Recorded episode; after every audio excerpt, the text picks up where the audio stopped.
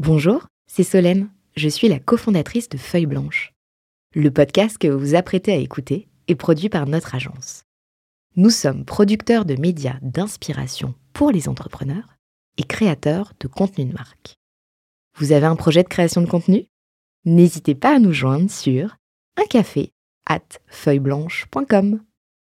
En attendant, bonne écoute 40 nuances de Next. Next 40 comme vous ne l'avez jamais entendu, animé par Olivier Mathieu et Thomas Benzazon. Parce que vous entendrez encore trop peu de voix féminines parmi les dirigeants du Next 40, nous avons voulu avec Olivier et Thomas féminiser à notre manière ce palmarès des champions de la tech en proposant à leurs dirigeants de mettre en lumière une femme entrepreneur qu'ils admirent. Bonjour, je suis Solène Etienne, cofondatrice de Feuille Blanche et je vous propose de découvrir les 6 stars du Next 40. Une capsule clin d'œil au collectif du même nom porté par deux femmes entrepreneurs, Céline Lazorte et Tatiana Jama. C'est un plaisir de recevoir celles qui ont été les toutes premières Sista de notre podcast 40 nuances de Next. Choisie par Julia Bijawi, cofondatrice de Frishti, j'avais pu échanger avec Camille Legal, cofondatrice de Fairly Made. Aujourd'hui, Camille revient accompagnée de son associé Laure Betch. Bonjour à toutes les deux. Bonjour, Solène. Alors, on s'est parlé au début du tout premier confinement dans un contexte qu'on qualifiait alors d'un peu particulier. Euh, quelques mois sont passés et avant de commencer, j'avais envie de vous demander comment ça va. Ça va. Écoute, on est à côté de, vous tous. Là, on est ravis de partager ce moment euh, ensemble. Et euh, une super année 2020 qui commence, 21, pardon, qui commence pour nous. un lapsus révélateur parce que 2020 s'est finalement aussi très bien déroulé malgré tous les événements. Eh bien, vous allez nous parler de tout ça dans un instant. Beach over beach. Beach over beach. Alors, qui se lance au jeu du pitch? C'est moi. Donc Fairly Made, on est une entreprise qui a pour mission de réduire l'impact de l'industrie textile sur l'environnement et d'améliorer les conditions sociales pour les travailleurs. Pour ce faire, on a défini deux activités. La première, c'est l'activité de production. Donc, on va produire des vêtements et des accessoires à partir de matières biologiques recyclées, que des matières qui ont un impact réduit sur l'environnement, et via des réseaux d'usines qui sont traçables et qu'on a sélectionnés pour leur engagement social et environnemental. Et la deuxième verticale qu'on est en train de développer depuis l'année 2020 et qui est vraiment en expansion sur 2021, c'est la mesure d'impact des vêtements, euh, donc qui est à destination des marques euh, avec lesquelles on travaille. Euh, et donc on fait une mesure d'impact produit et supply chain, donc à la fois des fournisseurs également avec lesquels les marques travaillent. Est-ce qu'on pourrait dire que vous êtes un, outil anti-fast fashion? En tout cas, on est un outil de mesure d'impact, ça c'est sûr. Euh, la fast fashion, euh, on entend maintenant parler de la green fast fashion, euh, qui permettrait finalement d'avoir une, une mode beaucoup plus juste quand elle arrive en magasin, mais bien conçue. donc je pense qu'il y a beaucoup de termes qui vont se réinventer dans les prochaines années. En tout cas, nous, on est une plateforme de mesure d'impact dédiée au B2B. Alors, qu'est-ce qui vous a donné envie de, de sauter le pas?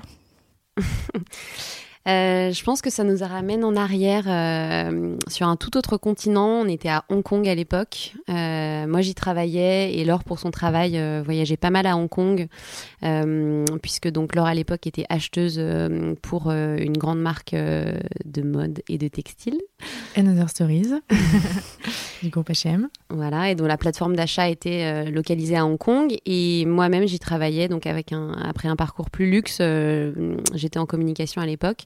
Et on s'est vraiment interrogé sur le revers de la médaille de cette industrie. Euh, on a ouvert les yeux parce que euh, toutes les deux, je pense qu'on était dans un, mécanisme aussi personnel euh, de mieux manger, mieux consommer.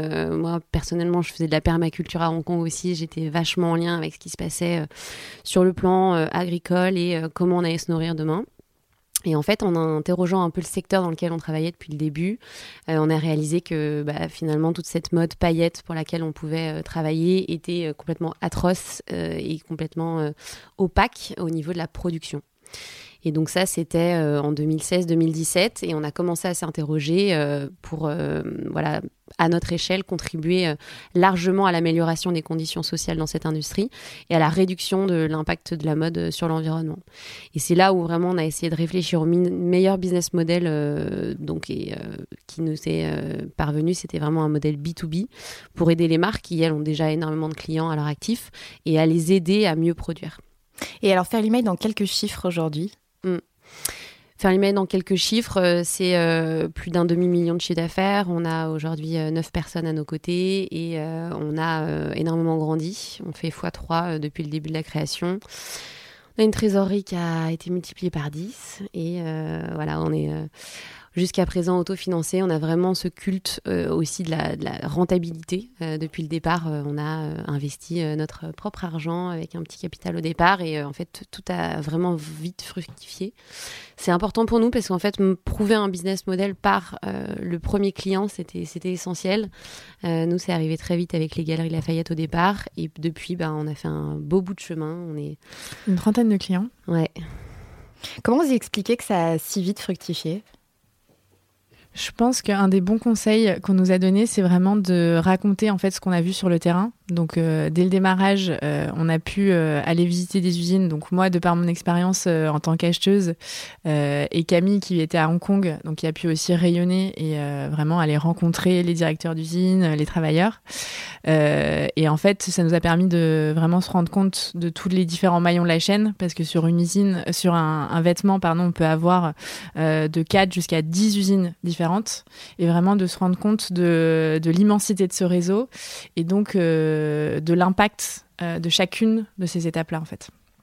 Et alors, euh, tu disais, euh, Camille, que vous, quand vous êtes lancé 2016-2017, on n'était pas forcément aussi averti, on va dire, sur, sur le sujet. comment vous avez fait pour aller convaincre les, les premiers clients? Ouais, ça a été bah, déjà notre réseau, mine de rien, parce que... Votre réseau professionnel, du coup? Professionnel, c'est mhm. ça. C'est ça, c'est ça. moi, j'avais travaillé chez Maison Kitsune et ensuite chez euh, Another Stories. Euh, finalement, on connaissait pas mal euh, d'acheteuses. Et donc, en fait, on a raconté ces histoires. On a, on a commencé par faire des podcasts. On a participé aussi à des conférences. et voilà, raconter justement ce qu'on voyait et, et proposer une solution concrète. Donc en fait, euh, concrète, euh, c'était quoi? C'était la matière, le textile, parce qu'aujourd'hui les designers, euh, ils ont besoin de toucher la matière et on voulait leur expliquer justement qu'on pouvait avoir une matière durable, moins polluante, et pour autant faire des vêtements qui restent attractifs. Et ça a été bien reçu par les designers? Ou vous, vous, avez quelquefois reçu des fins de non-recevoir? Alors les designers, euh, je dirais qu'ils sont toujours, euh, c'est des personnes très créatives et qui ont besoin d'être nourries un maximum euh, de, leurs fournisseurs, nourries des tendances. Et donc au contraire, ils sont toujours très contents quand on leur amène notre bibliothèque matière qui recense aujourd'hui plus de 800 qualités. Donc pour eux, non, au contraire, c'est une source d'inspiration.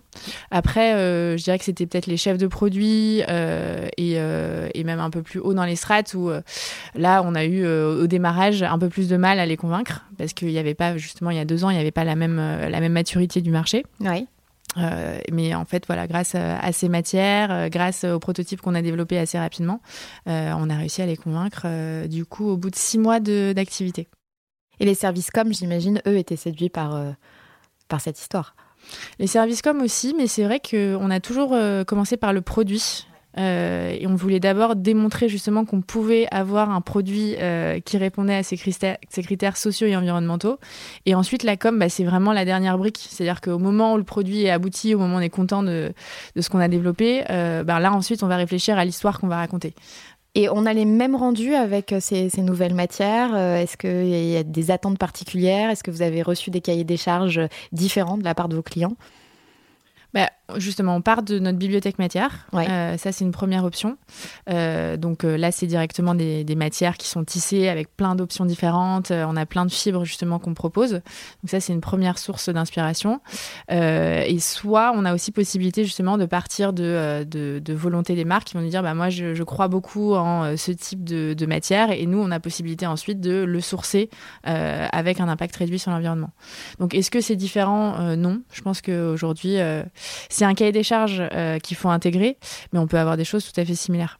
Et il y a des limites à dépasser encore aujourd'hui? Ouais, il y a des limites euh, parfois budgétaires. Euh, je pense que hum, on évoquait au départ les freins. Euh, il y a toujours eu beaucoup d'enthousiasme en fait euh, au sein des équipes et, et je pense euh, très peu de mauvaise volonté. Mais par contre, euh, toujours cette notion de marge. Euh, c'est une industrie dans laquelle euh, il y a très très peu de choses qui bougent. Euh, en fait, les marques veulent le, produit euh, avec un meilleur engagement sur euh, toutes les coutures et en même temps un prix qui ne bouge pas. Donc ça, c'est notre bataille du quotidien. Ça, c'est le prix du produit fini. On a aussi après des, batailles pour les conditions de paiement parce qu'en fait, euh, nous, notre enjeu aussi, c'est que tout le monde en effet soit rémunéré correctement, mais aussi d'essayer de faire bouger ces lignes qui parfois sont invisibles pour le consommateur, mais les conditions de paiement, c'est un, sujet sur lequel on, essaie aussi de, de- batailler. Mais oui, en tout cas, voilà, c'est aujourd'hui euh, ce, ce sujet du prix de la marge qui peut être, euh, qui peut être bloquant parce que, bah, en effet, les, les marques veulent faire mieux, euh, mais euh, bon, en plus, le- les contraintes budgétaires liées au Covid peuvent, euh, peuvent jouer. Mais c'est euh, des, des vraies batailles de dire, bah, au fait, si on veut euh, se développer sur un- une nouvelle verticale, si on veut se positionner sur euh, plus d'engagement, il faut en effet allouer des budgets et en effet, il faut, euh, faut mettre un peu la main à la poche euh, pour avancer sur ces sujets. pour y arriver. Mm. Est-ce que vous êtes, vous êtes aussi confronté avec euh, à ce à ce vêtement euh, 100% made in France Alors je crois qu'en France on, on produit euh, que très peu de textiles, Mm. Euh, enfin en tout cas de fibres plutôt euh, de fibres. Je crois que c'est du lin et du chanvre aussi. Ouais. Donc Ouais, on va pas s'habiller qu'a- qu'a- qu'avec ces deux ces deux fibres. Comment vous répondez justement à cette à cette demande? Bah, en fait, en France, euh, ouais, il y a peu de fibres. Euh, donc, tu citais le lin, le chanvre, il y a également la laine. Il y a des Ouais. très belles laines françaises hein, qui sont euh, sous-exploitées. En fait, ce qui s'est passé depuis les 30-40 dernières années, c'est un énorme désengagement industriel au niveau de la France. Donc, en fait, on a très peu de filature, très peu d'usines de, tissage. Et les usines de confection sont passées d'un niveau industriel à un niveau d'atelier. Donc, en fait, tu as, perdu toutes les économies d'échelle qu'on peut avoir dans d'autres pays, ce qui fait que le coût de revient de ton produit fini est très élevé.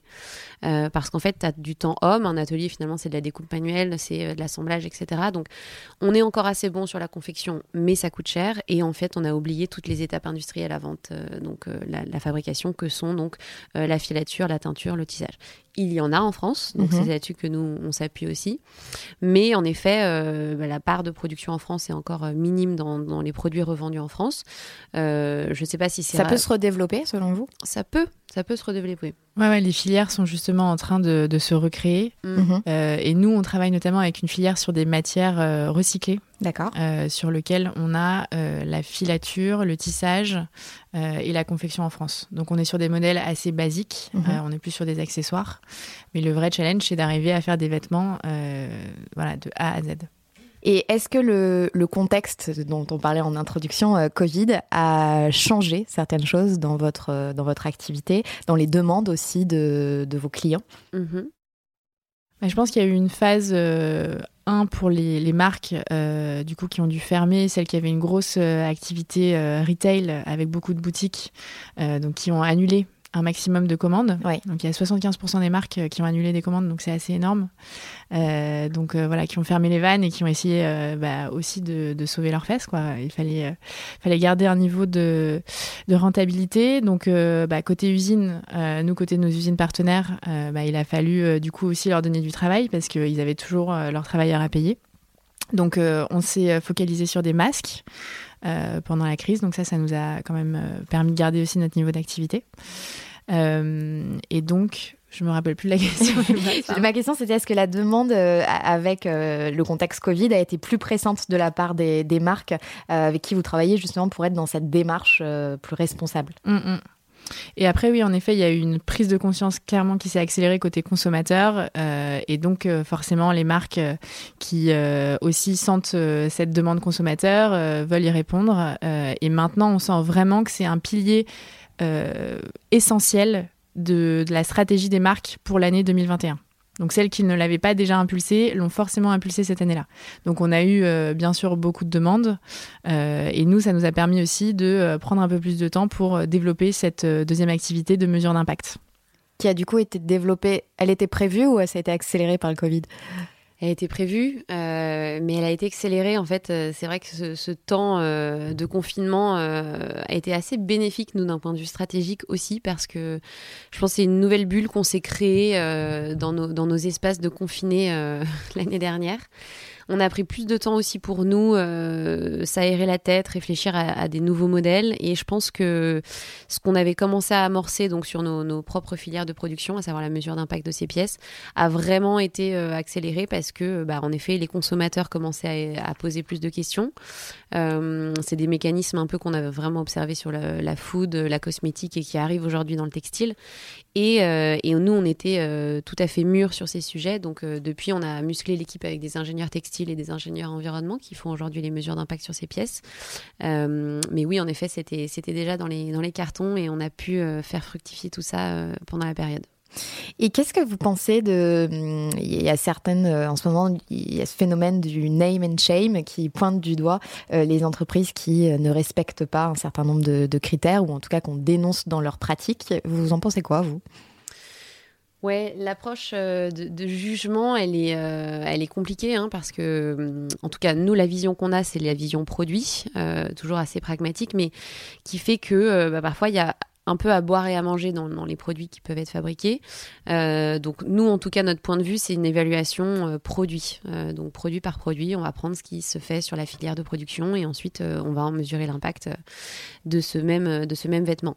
après sur les sur les évaluations au global, je pense que encore une fois, il n'y a pas de mauvaise volonté de la part des marques. C'est plus en effet les moyens qui déploient et après la partie plus RH humaine qui existe au sein de ces marques qui font bouger les choses. Nous, on est vraiment dans cette logique de vouloir donner les informations aux marques mhm. et qu'ensuite, eux, en pleine euh, conscience, prennent les bonnes décisions. Ok. Alors, on avait euh, à ce micro le patron de e-commerce. Est-ce que le réemploi euh, des matières, ça reste compliqué à mettre en œuvre? C'est-à-dire la réutilisation des chutes? Oh, Oui, entre autres, ou le, le, fait de recycler aussi, le reuse des vêtements? Alors nous, sur la réutilisation des chutes, euh, bah, on le fait de manière assez naturelle, c'est-à-dire que forcément, quand on imagine un rouleau de tissu sur lequel on va positionner des pièces d'un patron, bah, il y a toujours des pertes de matière. Donc voilà, Camille nous montre un, chouchou. Exactement, qu'on a développé pour des petits hauts. Euh, et donc euh, voilà, on essaye un maximum de réutiliser toutes ces chutes pour les valoriser dans des produits ensuite qui peuvent être voilà, des petits accessoires toujours sympathiques. Tout à l'heure, tu disais que vous aviez euh, recruté euh, des ingénieurs textiles. Euh, quels sont les défis techniques encore à relever? Alors nous, dans notre activité, je pense qu'on les a bien bien levés. Après, au niveau de la filière, c'est aussi vraiment ce sujet de l'industrialisation et de la réindustrialisation. Oui. défi technique parce que en fait, le vêtement aujourd'hui est encore fabriqué je vais pas dire de manière archaïque, mais en tout cas, les, processus et les procédés de fabrication sont, toujours les mêmes depuis, euh, depuis très longtemps. Donc, il y a des projets qui émergent de type euh, Tekin, euh, ce qu'on appelle vraiment de la production à la demande, où finalement, on va pouvoir, en fonction des premières ventes sur une collection, réapprovisionner rapidement les, les, les, boutiques, à savoir bah, les best-sellers sur les premières semaines vont être recommandés avec un timing beaucoup plus court sur les temps de production. Plutôt que dès le départ faire une grosse production Exactement. Il faut savoir que dans le temps, euh, dans, les, dans la production euh, textile, euh, les temps sont longs. c'est 3 à 4 mois de prod. je me tourne vers notre directrice de prod. elle, elle hoche de la tête. c'est des temps longs. Donc en fait, l'idée, c'est toujours de réduire ces lead time de production. et ça, c'est une des premières, un des premiers sujets. Je voudrais vous poser une question sur l'association maintenant, euh, parce qu'il n'est pas toujours évident de trouver euh, le ou la bonne associée. Est-ce que vous avez, euh, donc vous étiez amis, je crois, avant? Déjà, vous, vous l'êtes toujours? Toujours amis. Est-ce que vous avez checké un certain nombre de choses avant de vous lancer ou pas du tout? Ça s'est fait assez naturellement. Donc, pour raconter l'histoire de notre rencontre, on était ensemble au lycée, Fénelon. Et euh, on a fait notre euh, TPE à l'époque. Ah, les fameux TPE. Les fameux TPE. sur les textiles synthétiques. D'accord. Euh, et donc, on a créé du nylon. Bref, et on a en fait, on a adoré travailler ensemble. On a déjà beaucoup rigolé et on a fait un super dossier. On a eu des très bons retours. Donc, ça a été le, vraiment le fil rouge de, de notre histoire. Et euh, petit à petit, donc, on a fait chacune des écoles euh, de commerce. Euh, et en fait, on a toutes les deux bossé dans la mode. Et finalement, on partageait les mêmes intérêts, on se posait les mêmes questions. Et euh, ça s'est fait vraiment naturellement. On n'a pas du tout euh, fait de checklist, justement, sur euh, est-ce que c'est la bonne personne. En fait, on s'est pas trop posé la question. C'est un peu une évidence, en fait. Et, et en fait, au quotidien, ça se passe extrêmement bien. Et c'est au contraire tellement agréable d'être avec une amie. Parce que, en fait, on rigole. On a, enfin, on a toujours quelqu'un qui nous permet d'avancer dans nos idées. Euh, et donc ça, c'est vraiment, on fait pas mal de sessions euh, strat ensemble, et, euh, et c'est c'est génial parce que c'est nos idées avancent très bien, et euh, enfin honnêtement, on n'a jamais eu de d'engueulade ou quoi, donc euh, c'est euh, non, c'est vraiment un, un point clé de, de la réussite de Fairly Made. Et ça n'a pas changé votre relation? Non, c'est c'est assez fou. Hein. C'est vrai que c'est- ça se nourrit et c'est c'est des nouvelles relations aussi qui se créent. Et, et ça avait été même perturbant euh, au, au départ quand on avait. euh, tellement c'était une évidence pour nous qu'au moment où on l'a fait, les gens ont commencé à nous dire Mais vous êtes sûr, en fait, vous- enfin, c'est risqué de s'associer avec une amie. Alors en plus, nous, on a fait du 50-50. Alors les gens te sortent des strates, enfin, des, vraiment des théories sur le 50-50. Et bon, alors on touche du bois et en effet, euh, on a trois ans de boîte, donc on ne peut pas euh, apprendre à tout le monde. euh, Mais en tout cas, on, on partage ce témoignage que le 50-50 euh, jusqu'à présent peut très bien se passer. Et en fait, c'est- bon, ça a été très important quand même de soulever les questions. Et en effet, on, on a quand même, euh, on s'est assuré de bien définir nos tâches. Euh, ça, c'est sûr que je me souviens d'une règle, c'est de dire bah, quand le mail arrive sur une boîte mail et que les deux le reçoivent, euh, il faut s'assurer de savoir qui y répond. Et, Oui, c'est ça. C'est quand les 50-50 qui tranchent sur, aussi sur les décisions un peu strates. Ouais, mais en fait, euh, je pense que il faut forcément trancher. euh, mais après, c'est aussi un débat et c'est des discussions qui doivent s'installer. Je pense que si ce sujet de trancher euh, arrive sur la table, euh, il arrivera quoi qu'il en soit le jour où il y aura des investisseurs autour de la table. Et au contraire, il faut plutôt déjà être capable de, de, de s'harmoniser, de s'auto-convaincre ou de se challenger à deux euh, pour être sûr que les investisseurs qu'on rassemble autour de la table, ensuite, on, on sera capable de les amener loin et dans notre vision, quoi. Et enfin voilà, c'est en tout cas nous euh, tellement agréable aussi de, se- de partager tout ça ensemble. Enfin, c'est fou. Et euh, vous avez les mêmes copains, copines. Euh, et vous arrivez à pas parler de Fairly Made? On a un groupe de- d'amis, euh, d'ailleurs, big up à, à eux, si on nous écoute. les copains d'abord de Fénelon. Euh, on a, enfin, c'est vrai que du coup, on les voit, euh, on les voit quoi, toutes les semaines. Euh, ils nous posent pas mal de questions quand même, donc euh, non, c'est un sujet qui revient de temps en temps, mais euh, on essaye, euh, enfin, non, on répond aux questions, mais c'est pas, Oui, on pas répond trop aux un problème. questions. Après, c'est vrai que c'est agréable de couper euh, quand on est quand on est avec nos proches, mais euh, mais je pense qu'on a la chance aussi d'être bien entouré et d'avoir des gens qui, qui respectent en effet ce moment plus off euh, hors du, du taf. Mais euh, tout le monde s'enquiert toujours de comment évolue chez Mail et comment ça se passe.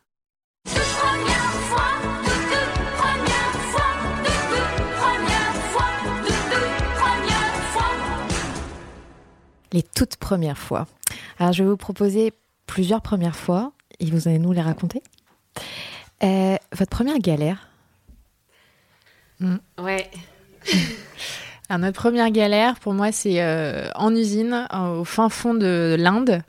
Euh, donc c'est le, le gros voyage qu'on a fait, c'est-à-dire qu'au moment où on a décidé de, de quitter notre job et de se mettre à fond sur le, sur le sujet, euh, on est parti euh, justement vraiment voyager, rencontrer chacun des maillons de la chaîne et on est parti voir un filateur qui était vraiment mais perdu. Je pense qu'on avait mis euh, 20 heures pour arriver là-bas.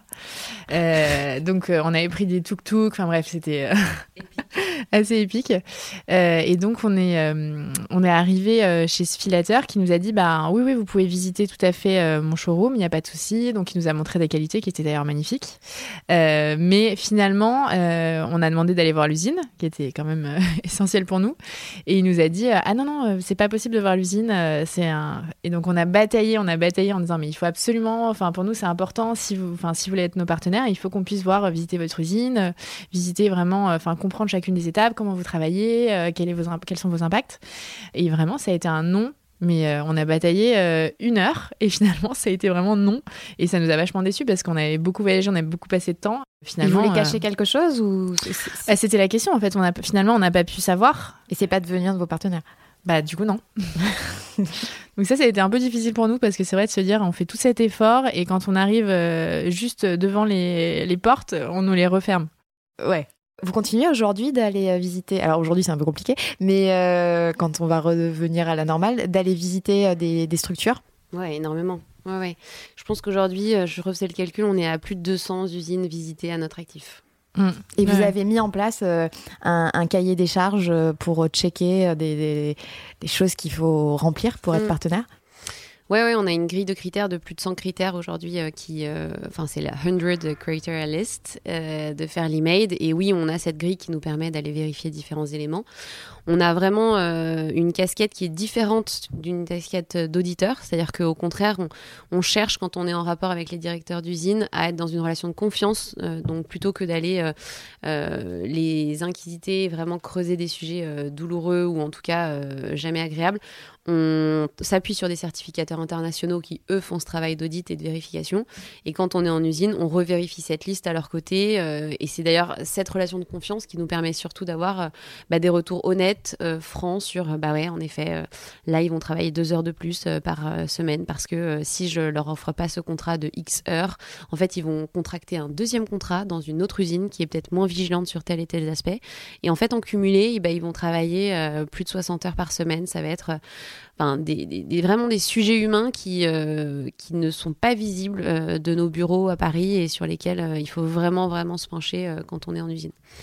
Donc oui, on continue à les visiter et euh, voilà, c'est nous c'est la raison de vivre aussi de faire l'email, hein, c'est d'être aux côtés de ceux qui font et euh, c'est dans ces moments-là où on est trop heureux d'avoir choisi cette voie-là. Euh, et je rebondis sur cette anecdote que tu évoquais sur l'usine qui nous a fermé les portes. C'est qu'on venait d'avoir un accident en plus de ça avant d'aller voir cette usine. Oui, un accident de voiture. accident de voiture. Euh, voilà, sur les, sur les autoroutes indiennes qui sont des quatre voies sans euh, sortie euh, de, de, route. C'est-à-dire que pour traverser la quatre voies, non seulement faut, enfin, pour sortir de l'autoroute, faut non seulement prendre la sortie, mais il faut aussi traverser les quatre voies de la, du sens inverse. C'est une vie dangereuse, la vie d'entrepreneur, en fait. Hein. Plus qu'on croit. Votre premier coup de culot? Je pense que c'était la première marque qu'on a rencontrée.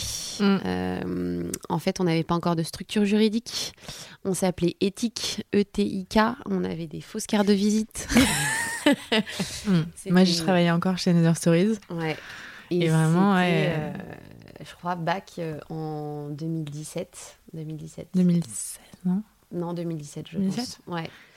Et en fait, bah, on a quand même, euh, en fait, on avait besoin de tester le modèle quand même auprès des marques avant de lancer la boîte. Donc vous avez décroché euh, un rendez-vous. On a décroché un rendez-vous avec euh, une grande marque nationale qui était mon client moi à Hong Kong. Et quand j'ai commencé à évoquer le sujet de bah, je vais quitter la boîte, ah, pourquoi? Bah, Je lance une boîte. et comme, en fait, j'étais en plus commerciale à l'époque et j'ai découvert une facette alors de l'entrepreneuriat social, mais quand il y a des, des vraies valeurs et que en plus c'était ma boîte, euh, c'est devenu tellement simple de faire entre guillemets du commercial que euh, là, comme ça nous a laissé euh, vraiment pressentir que le modèle allait, allait fonctionner.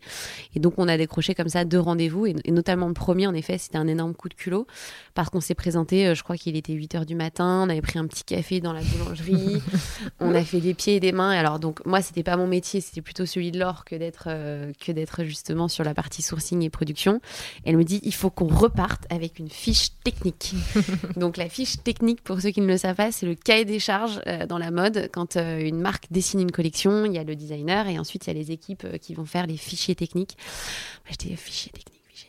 Donc, je me suis trompée dans les prix. j'ai annoncé des prix incroyables sur une, enfin très très bas sur une pièce, un cachemire incroyable, traçable. Laure te jetait des regards. je pense que je la regardais même pas. Là, on était dans un espèce de tunnel de... C'est ça, elle a, Et finalement, vous êtes reparti avec cette fiche technique ouais. Ouais, Et je pense que justement, dès le démarrage, on, s'est à chaque fois fixé des objectifs pour chacun de nos rendez-vous euh, au préalable en disant bah, ce rendez-vous, il est réussi si quoi en fait euh, et, c'est ça aussi qui nous a permis d'avancer euh, pas à pas. Et donc bah, là, c'était la fiche technique. Et il se trouve qu'ensuite, la deuxième étape, c'est développer un prototype. on n'a pas signé sur ce, sur ce produit-là, mais deux ans après, on a réussi à les signer, à les convaincre. Donc c'était un bon coup de culot, en effet. Ça vous manque ces débuts? On, a des nouveaux challenges hein. maintenant, c'est d'autres petites satisfactions. Euh, on a toujours, euh, toujours des moments euh, hyper excitants et, c'est d'autres étapes. Mais on en parlait hier avec. Qu'est-ce qui nous disait ça? Faut vraiment savourer chaque moment. Enfin, c'est tellement notre philosophie de vie. C'est. En fait, on construit quelque chose de, de, formidable et, et c'est juste savourer les moments en équipe, les moments, les petites étapes du quotidien qui font qu'on grandit et que ça se passe bien. Et, c'est vrai qu'on est, ouais, on, est, pardon, on est moins, on est un peu moins ensemble du mm. coup, parce que et c'est justement ce dont on parlait euh, hier, c'est que on se disait c'était c'était c'était agréable quand on était quatre et qu'on était hyper en synergie du coup euh, avec les équipes et que bah, en fait tout était en train de s'écrire. Maintenant on a chacune nos équipes et donc euh, bon bah, on se voit bien évidemment tous les jours mais euh, c'est moi c'est peut-être cet aspect-là qui me manque d'être quatre autour d'une table et de dire mais en fait on va on va changer le monde quoi. Ouais, c'est clair. Euh, Julia, euh, en avril, Julia Bijaoui euh, t'avait posé une question, Camille. Elle t'avait demandé de quoi tu étais le plus fier depuis les débuts de, de Fairly Made. Tu nous avais parlé de la collaboration avec les petits O à mhm. l'époque.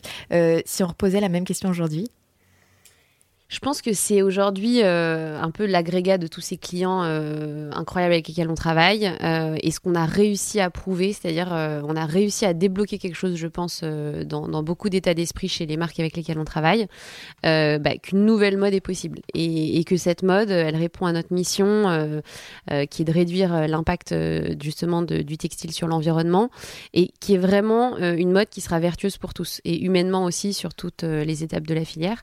Et en fait, euh, là où j'en suis euh, assez fière et je pense que c'est une vision qui est partagée, c'est que on arrive à chaque fois à le faire de manière euh, concrète. Les vêtements ils sortent, ils arrivent en boutique, ça parle aux clientes, on fait les clients mystères parfois aussi. Nous on va dans les pour les marques avec lesquelles on travaille voir les produits et bah, les vendeurs vendeuses nous disent c'est incroyable. En effet ça fait ça, ça, nourrit aussi la discussion sur le point de vente. donc ça vraiment c'est une très très grande fierté et très grande fierté aussi d'avoir fait grandir l'équipe. Euh, je pense que ça, euh, euh, on a toutes les deux une fibre entrepreneuriale très portée sur l'humain et je pense qu'en fait, ça c'est génial quoi. Quand on, recrute des profils, en plus là on a la chance maintenant d'avoir un degré d'attractivité assez fort. Donc il y a des gens qui choisissent faire l'email versus d'autres postes dans des grands groupes, dans des marques aussi hyper attractives. Donc je pense que ça c'est top. Mm. Vous avez travaillé votre marque employeur? Et on a travaillé notre marque employeur. Euh, on, devait ouvrir, euh, je ne sais plus comment s'appelle le compte où on est, on est noté, mais euh, on fait des entretiens très régulièrement et on fait aussi attention à justement le, bien-être de tout le monde avec une petite grille de notation. Mm. Mais on n'a pas spécialement travaillé la marque employeur. Je pense que c'est, assez naturel. Enfin, c'est-à-dire qu'ensuite nous, après, on a, on travaille la com sur sur Instagram, sur LinkedIn, mais c'est tout. Monsieur le Président de la République, vous avez le pouvoir de soutenir ces entreprises engagées et innovantes qui se battent pour changer la mode et sauver notre planète. Et votre prise de position pourrait avoir un impact considérable. La France montrerait ainsi la voie et encouragerait nos voisins européens à agir à leur tour. Alors, nous comptons sur vous. Alors, c'est pas moi qui ai écrit ces mots, mais vous avez signé cette, cette lettre ouverte euh, en fin d'année dernière. Euh, il vous a répondu? En fait, euh, cette lettre, elle intervient à un moment euh, un peu charnière, euh, qui était aussi le prolongement de tous les engagements que la France avait pris durant le G8 et qui finalement amène énormément de beaux sujets sur la table. mais en fait, tous les signataires de cette lettre avaient le souhait de prouver qu'il y avait des opérations concrètes et opérationnelles, donc la fabrication de vêtements, l'engagement des marques, et qu'il fallait vraiment faire de la France un témoin justement de cette mode engagée. Euh, je pense que c'est écouté. En tout cas, euh, nous, on est en, relation aussi avec euh, le ministère de la Transition écologique, ce qu'on appelle l'affichage environnemental qui existe au travers du Nutri-Score ou sur l'électroménager est en phase d'élaboration pour le, textile. Donc voilà, je pense que le gouvernement est à l'écoute. Après, faut, faut, faut, pas lâcher l'affaire. C'est-à-dire que on a la chance d'avoir un peu d'avance aussi sur cette, sur ces sujets-là en France, et donc je pense qu'il faut qu'on continue. Justement, jusqu'à présent, on n'a pas parlé des, concurrents, que ce soit en France, mais aussi dans les autres pays européens et dans le mhm. monde. Euh, il y a des équivalents de, de Fairly Made Pas tout à fait. on est assez hybride. Euh, en fait, on a vraiment nourri euh, cette, ce savoir-faire et cette expertise d'évaluation par le faire, c'est-à-dire que notre réseau d'usines engagées, on les a évalués et aujourd'hui on fait des produits avec eux. Donc on connaît vraiment toutes, tous les schémas de fabrication, toutes les étapes et en effet ce que ça impacte les différents impacts que ça génère. Et donc oui, il y a des concurrents sur la partie production, donc notamment quelques-uns en Angleterre, mais finalement très peu. Euh, et en fait, euh, cette, euh, cette plateforme de mesure d'impact, aujourd'hui, elle va être doublement pertinente parce que on connaît bien ce qui est possible de faire en usine. donc là, on a une méthodologie qui nous permet de récolter de l'information pertinente auprès des, des, gens qui fabriquent les vêtements, donc les usines, et d'en retraduire bah, des impacts, donc qui sont donc des impacts sociaux, environnementaux, la traçabilité et la recyclabilité. Et ces quatre indicateurs aujourd'hui, ils sont pertinents, ils sont bien retraduit pour le consommateur final. Donc on reste une entreprise en B2B, mais une fois que la marque a cette fiche produit avec toute l'information, elle peut la, transmettre euh, facilement à son consommateur. Mais ils sont pertinents, en fait, ce qui est bien, c'est qu'ils sont applicables dans tous les pays euh, de, France et Navarre. Donc, euh, mm. c'est, on a aussi volonté de se développer en Europe d'ici, d'ici 2-3 ans. Et euh, alors, on vient de, voir une, levée de fonds assez importante, notamment chez Too Good To Go, qui était la deuxième Sista de 40 Nuances. Euh, elle vient de lever 25,7 millions pour aller euh, conquérir notamment le marché US. C'est des choses qui sont dans les, dans les cartons de Fairly Made mm. On a prévu une levée de fonds en début d'année. donc sur le premier quarter. Donc en effet, c'est dans les cartons. L'idée, c'est d'accélérer notre développement et euh, voilà, de, muscler euh, notre équipe, euh, notamment sur la mesure d'impact et sur toute la partie IT. Et l'idée, c'est de faire du coup de faire l'email un label au-delà de, nos frontières. Mm. C'est-à-dire qu'on a la chance en effet d'avoir un nom qui parle. Euh, en fait, faire l'email d'aujourd'hui, euh, c'est vraiment un, terme qui est, euh, compris. rien ne nous fait plus plaisir que quand les marques nous disent voilà, on, a envie de faire un vêtement faire l'email et que le consommateur aussi le comprenne. Donc oui, c'est en plus un terme qui en anglais fonctionne. Donc ça, va, ça va et ça peut se déployer facilement. Donc ça peut se déployer facilement et l'on espère que ça va se développer facilement. Mais c'est des sujets sur lesquels euh, on est hyper alerte et oui, en effet, le déploiement euh, va se faire. Alors, juste une petite question sur la marque euh, mhm. Fairly Made. en effet, ça se retient, on, comprend clairement ce que c'est. Je faisais un peu le parallèle avec Vente Privée, où on comprenait aussi très clairement ce qu'ils ce faisaient, mais oui, ils ont changé de nom parce qu'en nom commun. Est-ce mhm. que c'est un sujet pour vous? Alors, en, français, ça peut, la marque peut passer assez facilement, mais dans un, dans un contexte anglo-saxon, mm. le fait que ce soit un nom commun, c'est un atout ou un inconvénient pour vous? Ouais, c'est un atout parce que c'est compris. Euh, et c'était aussi important que ce soit compris d'un point de vue usine, euh, parce qu'en fait, on a une, charte d'engagement qui est bah, telle qu'elle est, et c'était euh, aussi pour nous distinguer d'autres acheteurs. Donc, quand les usines reçoivent une commande vers l'email, ils savent qu'ils ont un devoir d'engagement, même sur l'achat des matières qu'ils font, etc. Donc ça, c'était un premier point. Et ensuite, il y a le sujet des marques verbales ou non verbales. Donc en fait, concrètement, en Europe, on est en non verbal, donc on dépose un euh, logo euh, qui est reconnu et qui est protégé. Et en France, on a du non-verbal, puisqu'en effet, euh, c'est pas forcément rentré dans le langage commun. par la suite, on, fera évoluer comme, comme nécessaire. on changera pas de nom parce qu'on a la chance aujourd'hui, en plus d'avoir un point com, on est vraiment bien positionné sur le secteur et, et c'est avec nous. Enfin, le terme est, bien mm. compris. Et je pense que c'est un vrai élément aussi de, différenciation, parce que tu parlais de la concurrence, mais il y a aussi des usines et des, des qui peuvent proposer euh, une offre classique et une offre éco-responsable. Alors que nous, vraiment, dès le début, on s'est dit, on fait que de des matières biologiques, que de l'éco-responsable. Euh, et donc, c'est euh, vraiment notre nom aussi qui nous permet de, de, clamer ça haut et fort. Alors, tu disais, Camille, en, en introduction, que le terme fast fashion, c'est à peu près 20 ans donc dans les années 2000. Là, on est en 2020 et en 2040, vous le voyez comment ce secteur de, la mode en termes de process, en termes de conso, en termes d'éthique, de matière aussi éventuellement? Mm. Je pense qu'on se dirige vers euh, beaucoup de matières recyclées parce qu'en effet, euh, on se retrouve avec un vivier de produits, euh, notamment, je pense par exemple aux jeans en France. On a énormément de jeans usagés et qu'on peut réutiliser, redéfibrer pour en refaire justement un nouveau, un nouveau textile et donc un nouveau vêtement. Donc je pense qu'on s'oriente vraiment vers le recyclage des matières, aussi vers d'autant plus de seconde main on voit des plateformes comme Vinted qui, qui explosent et, et, vers beaucoup plus de transparence. Aujourd'hui, il y a quand même des marques qui souhaitent vraiment garder le secret justement sur leurs partenaires et sur les différentes usines avec lesquelles on travaille, enfin elles travaillent. mais je pense que petit à petit, justement, on va un peu lever le voile et ça va d'ailleurs dans le sens de la loi sur voilà du devoir de vigilance exactement, qui oblige les entreprises de plus de 5000 employés justement de se prévaloir des risques euh, et de justement connaître euh, ces différents euh, maillons de la chaîne. Donc voilà, je pense que ça va vraiment évoluer vers plus de transparence. Mm. C'est ça, je pense qu'en fait ça va devenir une norme. Il y a vraiment un, nivellement par le haut et que ça va arriver à, devenir ce standard de confection et de fabrication. Alors, euh, chaque fois que vous voyez une entreprise qui réussit, dites-vous que c'est parce qu'un jour, quelqu'un a pris une décision courageuse. Alors, encore une fois, c'est pas moi qui ai dit cette phrase, c'est euh, Peter Drucker qui est euh, un des pères de concepts d'entreprise comme l'innovation systémique ou l'esprit d'entreprise. vous, chez Family Made, ça serait quoi l'addition la plus courageuse que vous avez prise? Déjà, je dirais que c'est de se lancer, quitter notre job euh, dans lequel on était euh, assez euh, confortable. et, voilà, de dire on va, on va vouloir révolutionner cette industrie et proposer une mode différemment. C'est ça, c'est du courage au quotidien. leur disait, on se fixe des objectifs à chaque rendez-vous.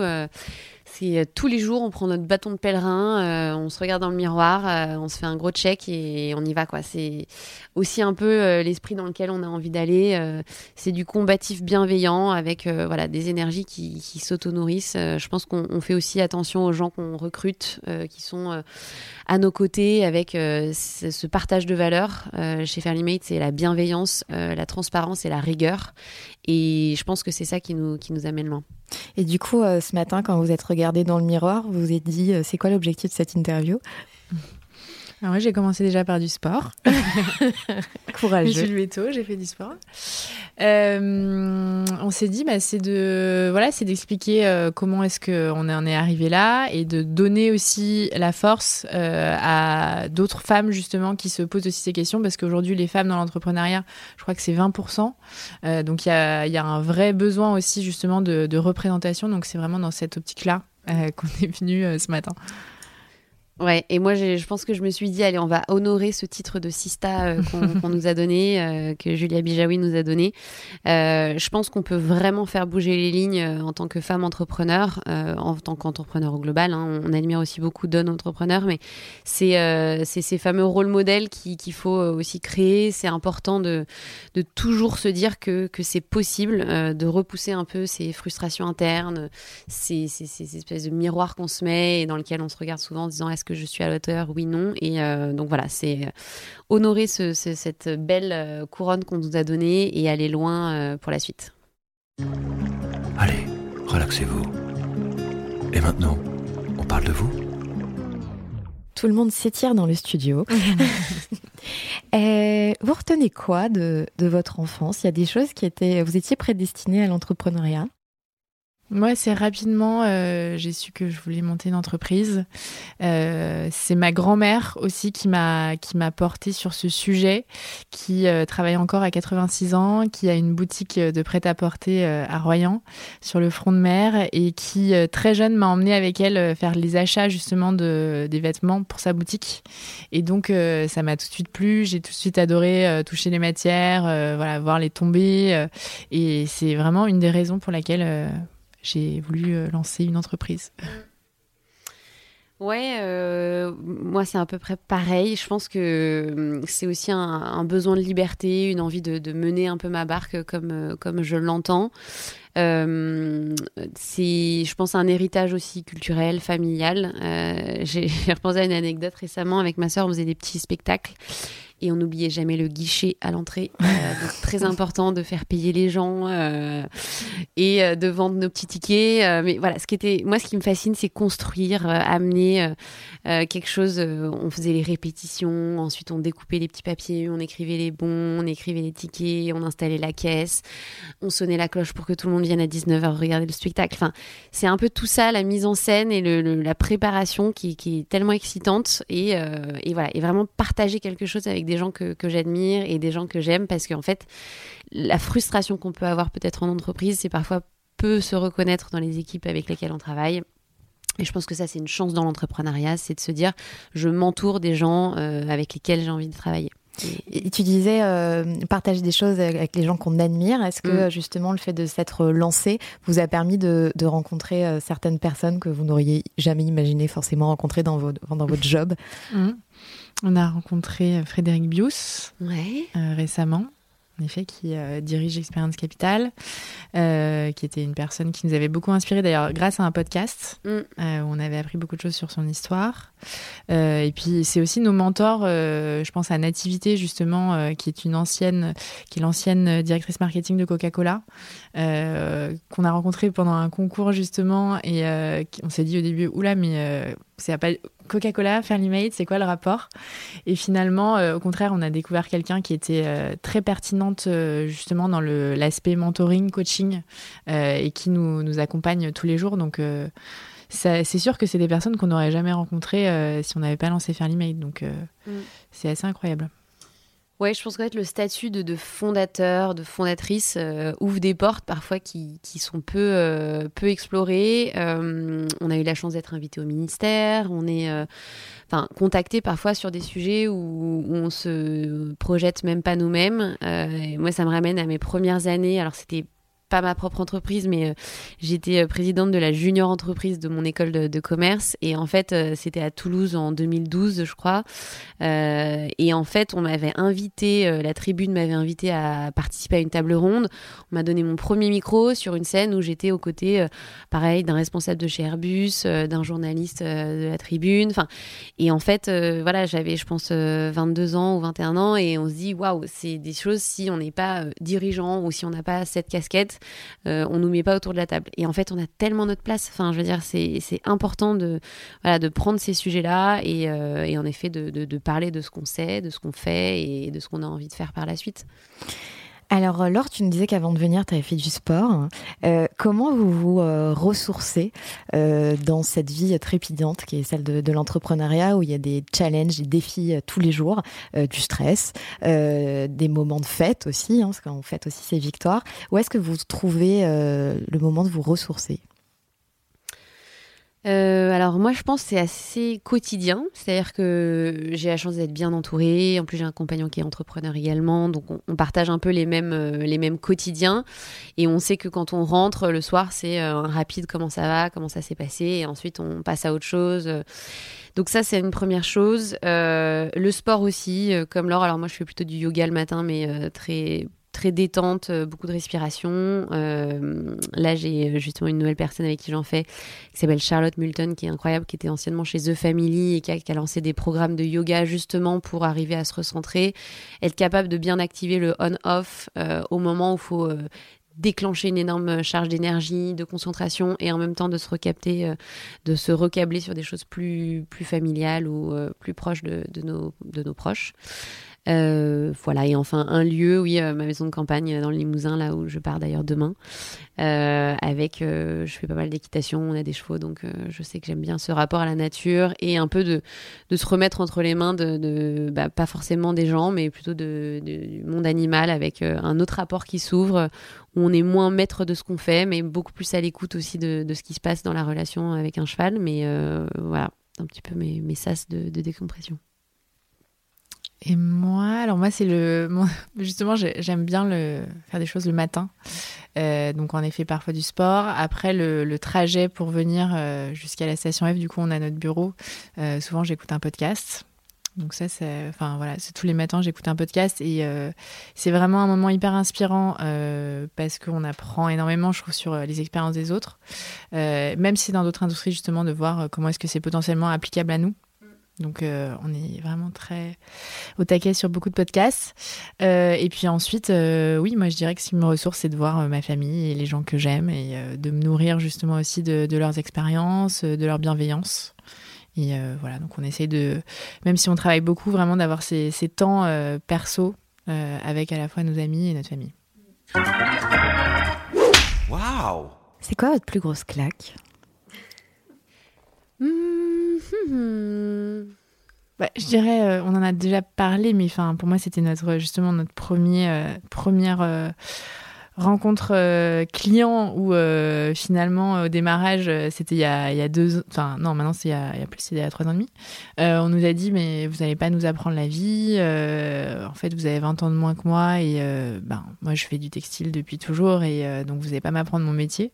Donc c'est vrai qu'au début on s'est dit mince mais si comment on fait si on développe un truc génial et qu'on n'arrive pas à avoir des clients si le marché est pas là? Et, finalement bah, c'est un client qu'on a signé donc c'est plutôt un, un bon retour de la médaille Mm. Je pense que le Covid, finalement, ça a été un peu une claque, pas que professionnelle, mais aussi de réaliser qu'une chose aussi imprévisible pouvait euh, vraiment euh, gripper euh, un pays, des entreprises, un monde, une planète. là où je, enfin, finalement, je suis assez fière de nous et de l'équipe, c'est que il y a eu un énorme élan de rebond. leur évoquait les masques tout à l'heure. Enfin, ça a été formidable. On a vite trouvé vraiment toute une filière textile d'approvisionnement qui nous a permis de travailler et, vraiment de, de, traverser cette crise correctement. Mais, euh, mais voilà, je pense que faut être au fait que euh, bah, les années qui nous attendent euh, vont vraiment être faites d'imprévisibles. Je viens de finir d'ailleurs hier le, prix Goncourt là sur l'anomalie et c'est vrai que c'est fou en fait de réaliser que on sait jamais ce qui peut nous tomber dessus et je pense que la génération d'entrepreneurs qu'on est va avoir une forme de résilience folle. on, est, on est précieux, je pense, dans, dans, dans le, la direction et la gouvernance d'entreprise parce qu'on aura vécu très tôt aussi ces, espèces de, bâtons, euh, de, challenges qui se mettent euh, un peu en travers de notre route. Euh, ce besoin d'agilité. Ouais. Et qu'il faut prendre avec beaucoup de philosophie, de recul et. et on y arrive, et on y arrive, et en fait, c'est là où l'humain, je pense, a, beaucoup de, cordes à son arc. Mais il faut, faut être bien entouré. Et c'est ce qu'on a comme chance. Euh, Julia disait dans son épisode que si elle devait remonter une boîte, ce serait certainement euh, dans l'éducation. Mmh. Euh, vous, si vous deviez monter la boîte d'après, ce serait dans quoi? Je me suis pas posé cette question encore. Ah, c'est drôle que Julia ait dit ça. Pourtant, j'ai écouté le podcast, je me souvenais plus qu'elle avait redit ça. mais alors, moi, je ne sais pas si c'est vraiment une boîte, mais je pense que je serais institutrice. c'est ce que tu me dis. Je me dis qu'en fait, avec du recul, je laisse leur réfléchir.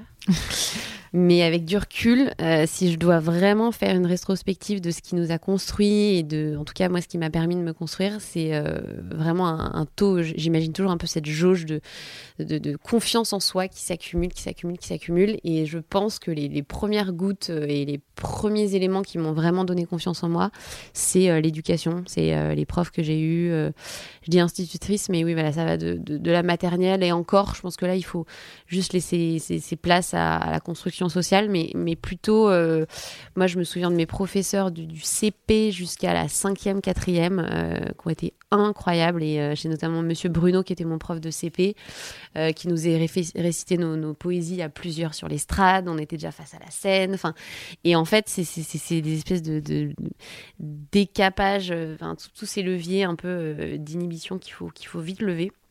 D'ailleurs, Julia disait l'avenir appartient à ceux qui sont confiance. Ouais, bah je, pense qu'elle a raison. Euh, mais c'est dur, hein. franchement. Euh, c'est. En tout cas, c'est une belle vocation.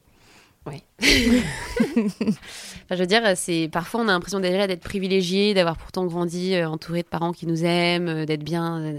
voilà et, pour autant, je sais que c'est pas donné à tout le monde d'avoir la confiance et cette confiance en soi, euh, faut, vraiment la préserver. Faut dès qu'il y a des choses qui la nourrissent, encore une fois, je reprends cette image de cette jauge, mais de, consolider euh, et qu'après il y a des éléments de la vie qui viennent un peu euh, l'effriter, mais qu'il faut, faut toujours, toujours, toujours compter là-dessus et, et pas l'oublier, quoi. Je suis d'accord. euh, moi, j'aurais dit euh, coach. Bon, c'est un peu dans la même euh, veine, mais c'est vrai que dans ma relation justement avec mes amis, c'est quelque chose que j'aime, j'aime bien faire à la fois sur le sur le pro et le perso, mais voilà, d'apporter des conseils et de voir vraiment une évolution et et, et, en effet de de savoir que bah, la personne va mieux et que la personne est épanouie et, et en effet a plus confiance en elle aussi. Bon bah, on se donnera rendez-vous dans, dans votre prochaine vie alors.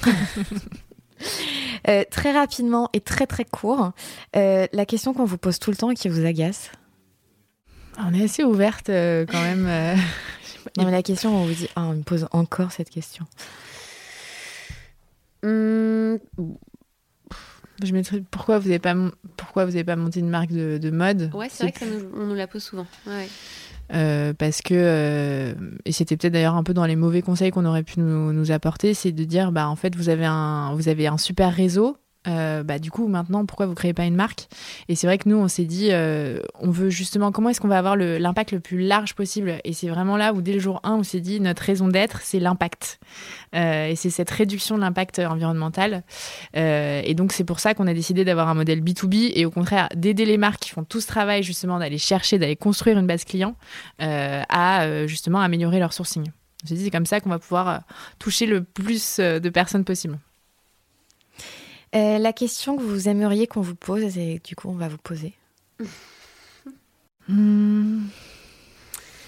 Euh, qui euh, rêverais-tu d'avoir en mentor Et alors Chez Fairly Made. Ceci est une annonce. c'est une annonce officielle. Euh, non, mais en fait, Frédéric Buesler a évoqué, qui est donc euh, directeur, enfin co-directeur associé de Expérience Capital, qui, euh, pour la petite histoire, avait été aussi à l'origine des succès de Sandro Mage, Claudie Pierlot, qui a vraiment une connaissance de voilà toute cette évolution du, textile en France, des évolutions retail. Euh, aussi pour la dimension humaine, euh, enfin dans, un podcast sur euh, entreprendre dans la mode, il rentre vraiment dans le détail de son parcours et de ce qu'il a fait. on a eu la chance de le rencontrer, donc bon, c'est pas forcément checké on va dire une sorte de mentor officiel, mais en tout cas c'est agréable de savoir que on peut aussi le rencontrer. Après, voilà, c'est des, femmes entrepreneurs qui auraient vraiment réussi sur, sur ces sujets-là. Euh, on parlait des Sista, euh, je pense que ça pourrait être hyper, hyper intéressant qu'on se fasse aussi ben, mentorer, épauler sur ces sujets-là. Les, sujets de levée de fonds, hein, moi, on a participé là il y a quelques temps, on était finaliste du prix Madame Figaro. J'entendais dans les échanges, alors vraiment, encore une fois, je touche du bois et, et nous, la levée de fonds n'est pas finalisée, mais en fait, il y a encore une réalité euh, dramatique dans le, dans le milieu de la finance, euh, dans la partie financement, et qui, euh, encore des nanas qui entendaient, en fait, cette meuf, je la mets en boîte, mais je mets pas un euro dans sa boîte. Et, c'était genre en 2019, quoi, enfin 2020. Et là, ça franchement, les, les, larmes me montent, quoi, de rage, de... de donc ça, c'est des choses sur lesquelles euh, j'espère qu'on va pas être euh, confronté à ce genre de, personnalité, mais, euh, mais je pense que ça, c'est encore un, combat à avoir. Donc voilà, des femmes qui ont réussi dans les levées de fonds avec des, des, ambitions de, voilà, de croissance qui égalent celles des hommes, parce qu'en effet, c'est aussi qu'une question de, de, balls à certains moments. Et ça nous fait une jolie transition finalement vers votre sista, si vous, aviez dû choisir une femme entrepreneur à mettre en avant, comme Julia l'a fait avec vous, vous, vous auriez choisi qui? Camille Brégeot, euh, la cofondatrice euh, d'une marque euh, qui s'appelle Les Petits Prodiges, qui pour, enfin, a créé une super marque avec vraiment une revisite de, de, la routine beauté, des essentiels que personnellement j'utilise et que, que j'adore. Et donc je trouve qu'elle a vraiment un peu révolutionné cette, cette routine matinale et à la fois elle est ambitieuse, humble. Eh bien, on fait un coucou à Camille et c'est rigolo parce que leur duo me faisait penser à votre duo. Merci beaucoup Camille et Laure pour, euh, pour cet entretien. Merci Solène. Et euh, à très vite pour euh, éventuellement le Next 40. On Avec plaisir. Merci.